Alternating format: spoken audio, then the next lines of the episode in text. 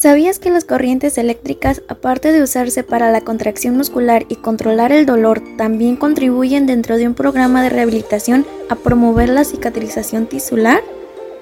¿Te parece si hablamos un poquito más sobre esto? Hola amigos de Somos Fisio, ¿cómo han estado? Esperamos que se encuentren muy bien, que todo vaya bien en sus vidas, en sus carreras, en todo. Eh, bueno, pues bienvenidos a este nuevo episodio de este subpodcast.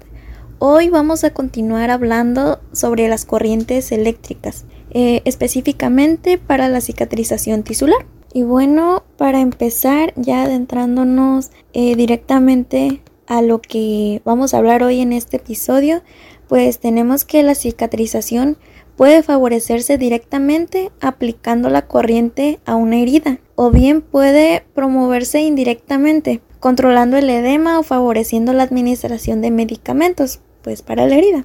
A diferencia de las aplicaciones para controlar el dolor y generar contracciones musculares que dependen de la capacidad de la corriente para despolarizar a los nervios, la estimulación eléctrica va a favorecer la cicatrización tisular fundamentalmente mediante efectos iónicos, o sea, atrayendo o repeliendo entidades cargadas. Este proceso se denomina como galvanotaxia. Como todo uso de agentes físicos, vamos a tener contraindicaciones y precauciones para el uso de las corrientes eléctricas en la cicatrización.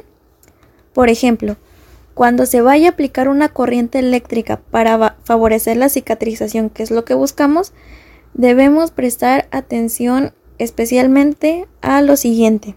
A la aplicación cerca de las heridas, es frecuente que los pacientes no tengan intacta la sensibilidad en dichas zonas, entonces tenemos que ser muy observadores y ser muy precavidos ahí. Em, en, en el control de la infección, si los electrodos se colocan en las heridas, debería usarse cada vez un electrodo nuevo. Los electrodos autoadhesivos deben ser exclusivamente para solo ser usado en un paciente. O sea, para cada paciente deberíamos usar un electrodo. Las heridas abiertas crónicas deben mantenerse limpias, pero no pueden estar estériles. Existen protectores para los dispositivos y los electrodos eh, de estimulación eléctrica, con el fin de reducir al mínimo la transmisión de enfermedades de declaración obligatoria. Como contraindicaciones vamos a tener que no podemos usar las corrientes eléctricas en personas que tengan marcapasos cardíacos a demanda o en arritmias inestables, cuando la estimulación eléctrica se suministra con una unidad de estimulación. No lo podemos usar sobre el seno carotídeo, en zonas con trombosis arterial o venosa o con tromboflebitis.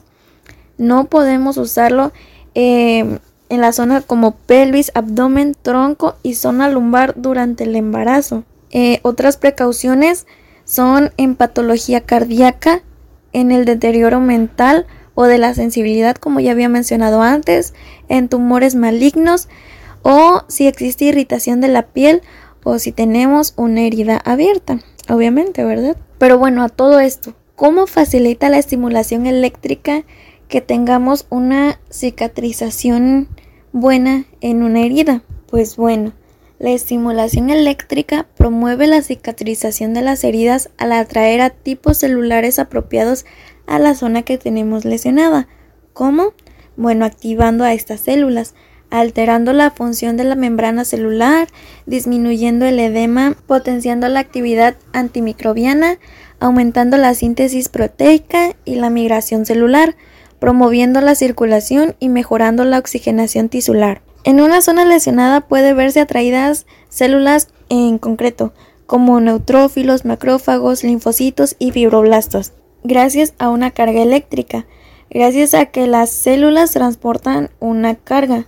Los neutrófilos activados que están presentes cuando una herida se infecta o se inflama son, son atraídos hacia el polo negativo, mientras que los neutrófilos inactivos son atraídos hacia el polo positivo. Los macrófagos y las células epidérmicas también son atraídas hacia el polo positivo, mientras que los linfocitos, las plaquetas, los mastocitos, los queratinocitos y los fibroblastos van a ser atraídos hacia el polo negativo.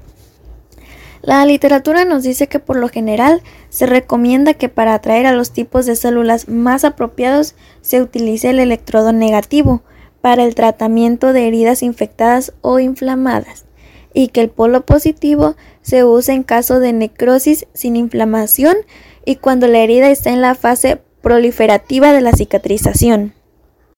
En resumen, vamos a tener que la estimulación eléctrica no solo atrae células al foco de lesión, sino que además potencia la replicación de fibroblastos y aumenta la síntesis de ADN y colágeno por parte de los fibroblastos, que estos son esenciales para la fase proliferativa de la cicatrización tisular.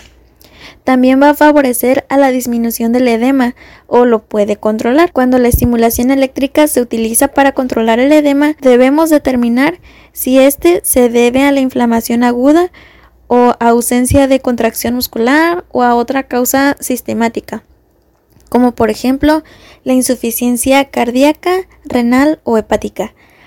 Para saber de qué manera vamos a tratar eh, pues con con este edema y cómo vamos a trabajar el agente físico para no dañar a nuestro paciente o cometer algún error. El tiempo aproximado para el uso de este agente físico para la cicatrización va de 45 a 60 minutos, con todas las precauciones que ya mencionamos antes.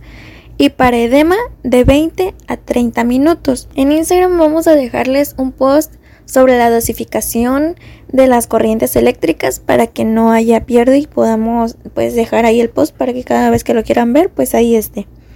Así que si no nos siguen en Instagram vayan a seguirnos que aunque la verdad hemos estado bastante inactivos últimamente queremos retomarlo y ser pues muchísimo más constantes con todo con los episodios y por allá en Instagram y Facebook que nos encuentran como Somos Fisio. Esto solo es una pequeña introducción a lo que es el tema de las corrientes eléctricas específicamente para la cicatrización tisular.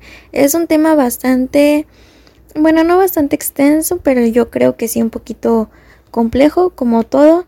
Hay que estudiar mucho para poder comprender el tema y antes de entrar a este tema también este podrían darse una repasadita a las fases de la cicatrización de todas maneras vamos a estar subiendo material de apoyo para que si no saben o no conocen cuál es la fase proliferativa que mencioné mucho en este episodio, pues no quede ningún tipo de duda. Como ya les mencioné antes, esto simplemente es una pequeña un pequeño resumen una pequeña introducción a lo que es realmente el tema. Eh, vamos a subirles material de apoyo, como ya les dije también. Y bueno, el episodio de hoy lo vamos a dejar hasta aquí. Recuerden que pueden escribirnos en cualquier red social para cualquier opinión, duda o comentario que ustedes tengan y van a ser bien recibidos para que podamos continuar mejorando. No somos expertos, pero trabajamos cada día para mejorar y traerles información que les pueda servir de algo o de mucho. Así que muchísimas gracias por oírnos, cuídense mucho y los esperamos el próximo jueves en el próximo episodio.